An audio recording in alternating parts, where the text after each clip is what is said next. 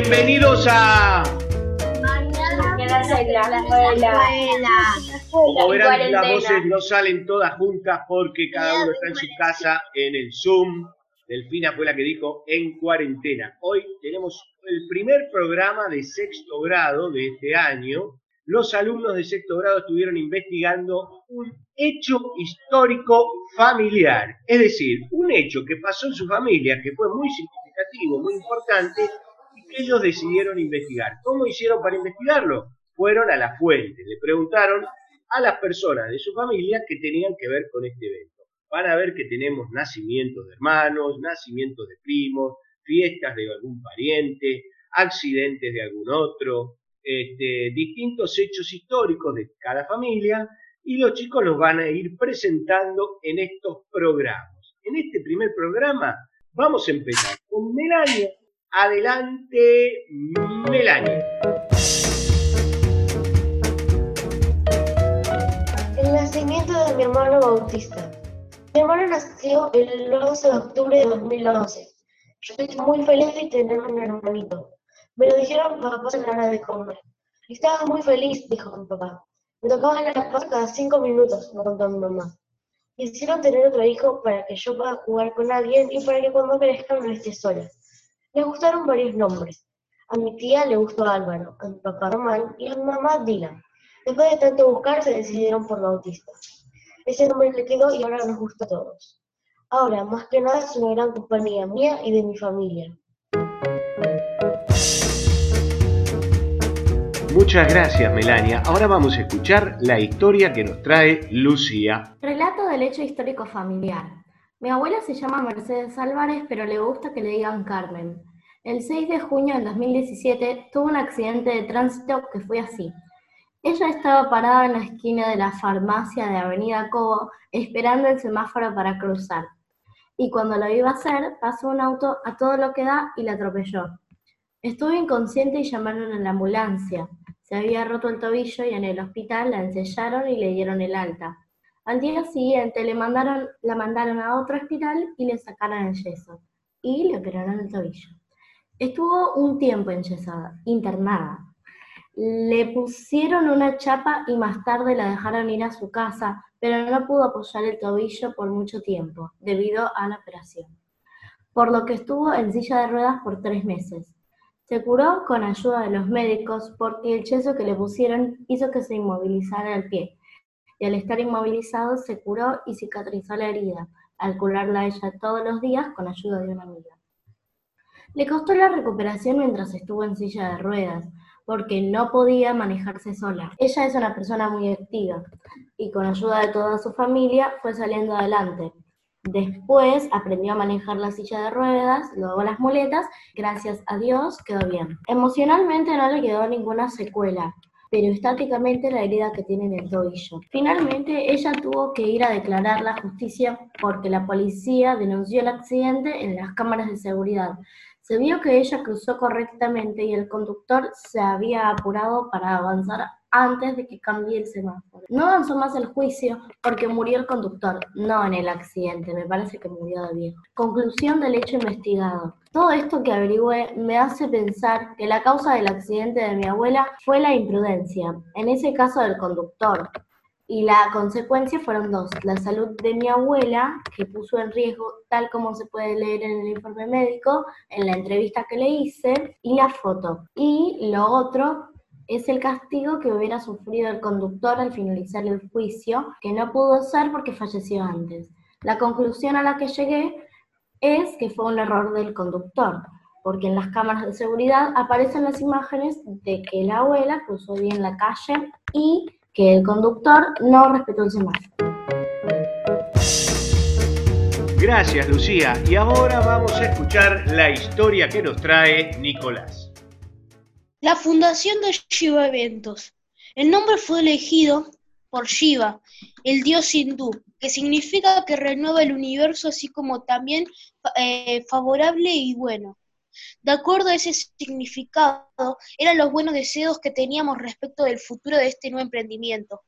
Se empezó a crear en el año 2015. En ese momento, el nombre elegido eh, por mi mamá era Macacha Eventos, nombre de la hermana del general Güemes y colaboradora de la lucha por la independencia argentina.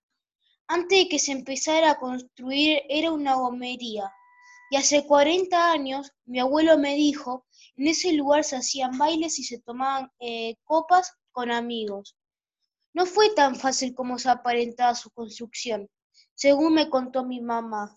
Hubo bastantes complicaciones. Una de ellas era que no había baldosas, había tierra.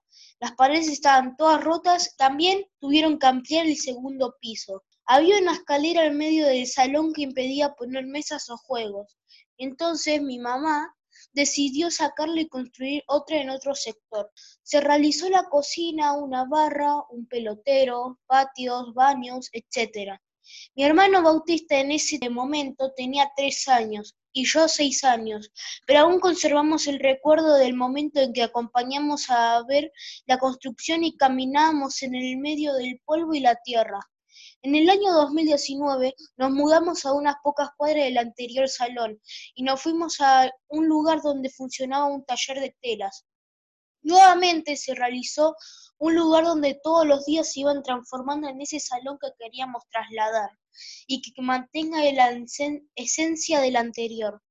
Se pusieron las mismas baldosas y se trasladó el eh, pelotero gigante que teníamos. En abril de 2020 comenzó a funcionar el nuevo lugar. A la gente que ya había festejado de Macacha comenzó a hacerlo en el nuevo salón. Al día de hoy, el rublo se amplió y se realizaron también eventos de adultos. Es por ello el cambio de nombre a uno que no sea dirigido a público infantil.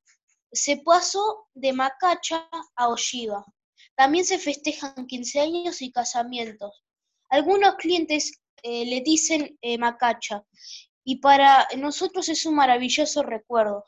Actualmente por la pandemia el lugar permanece cerrado ya que es posible la aglomeración de gente.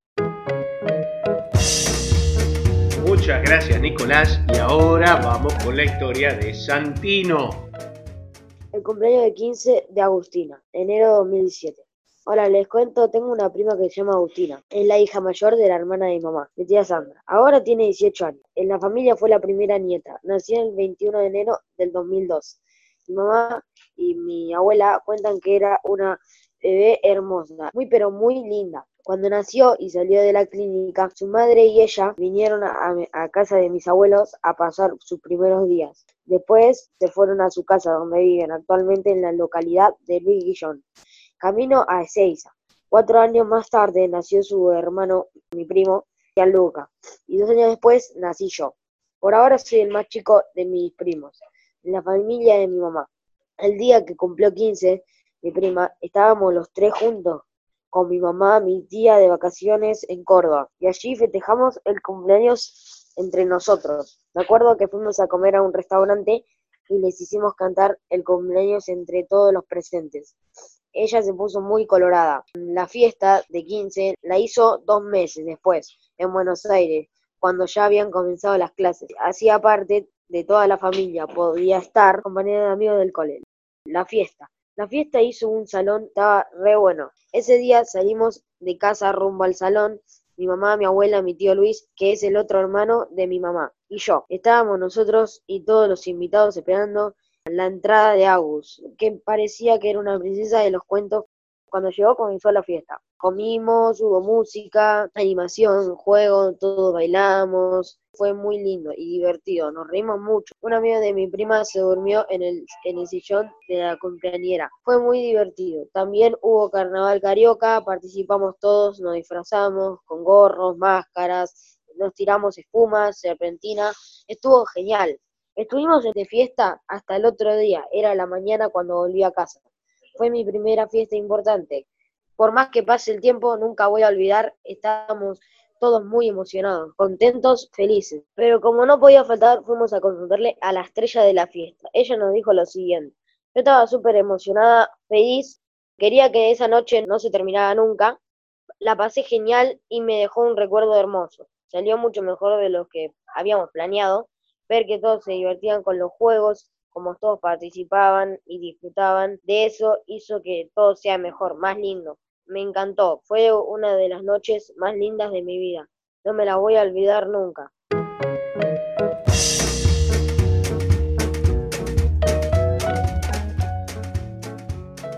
Bueno, excelente los cuatro trabajos que hemos leído hoy, que hemos compartido hoy.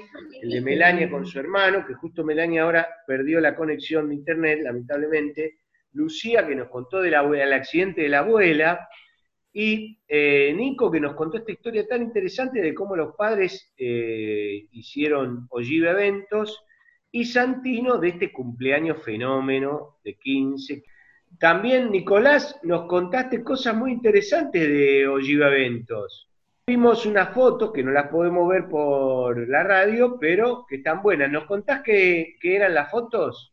Sí, las fotos eh, se tratan de, la creación, cuando empezó a crearse, ahí hay fotos de cómo se empezó a crear todo, eh, cómo se empezó a crear la barra, y hay también de, eh, de 15 años, hay fotos también del antiguo, del antiguo establecimiento en donde estábamos, eh, hay de donde estamos ahora que muestra todo, eh, que están, donde están todos los juegos, el pelotero, muestra. Las fuentes esas que vos eh, pusiste como fotos son fuentes audiovisuales, porque vimos un video también. Y las fuentes orales, ¿quiénes fueron? ¿Quiénes fueron los que te contaron todo lo que averiguaste? Todo lo que averigüé fue gracias a mi mamá, a mis abuelos eh, a mi hermano y de vez en cuando mi papá también me ayudó. Muy bien, o sea que tuviste un montón de fuentes. Y Lucía, contame vos, en el caso de la abuela que tuvo el accidente, ¿quiénes fueron tus fuentes? Mi abuela. Tu abuela fue la que te contó toda la historia. Igual vos nos mandaste, que estuvimos viendo, un certificado. ¿Qué era ese certificado? Que era una fuente escrita. Certificado médico que ¿Para qué nos sirvió ese certificado? ¿Para darnos cuenta de qué? Ah, para que se den cuenta lo del tobillo. Y que y también te acordás que decía que no tenía ningún problema emocional ni nada, sino que era solamente el tobillo. Eh, Lucía, te cuento, porque no, esto es una radio y no se está viendo, está pintando algo. ¿Qué estás pintando, Lucía? Algo de porcelana que hice. Ah, muy bien, porque podemos hacer varias cosas. Como estamos en casa, podemos estar en clase, grabar un programa de radio y pintar porcelana fría, todo junto. Lo que nos quedó, Melania lamentablemente no se pudo reconectar, Santino, que nos contó esta fiesta, esta fue, fiesta fue fenomenal, ¿no, Santino? Sí, sí, em, creo que era la, o sea, era la primera fiesta importante que fui, es la que más importante fui desde ahí. O sea, era la que la que más, la que mejor la pasé. Eh, ¿Qué edad tenías vos cuando fuiste a la fiesta? Siete. Y escúchame, ¿y quiénes fueron tus fuentes para averiguar todo esto? Ocho. ¿Ocho personas distintas de la familia? ocho años. Ah, vos tenías ocho años. ¿Y quiénes fueron tus fuentes para averiguar todo esto? ¿Qué contaste? Mi mamá, mi abuela, mi mamá, mi abuela y mi prima Agustina. Bueno, se nos acaba el tiempo, estuvo muy bueno este programa, lástima Melania no pudo contarnos, el próximo programa será con cuatro otras historias de la vida de los niños de sexto grado en este programa que hemos dado en llamar Mañanas en la Escuela, en cuarentena. Se me cae, se me cae.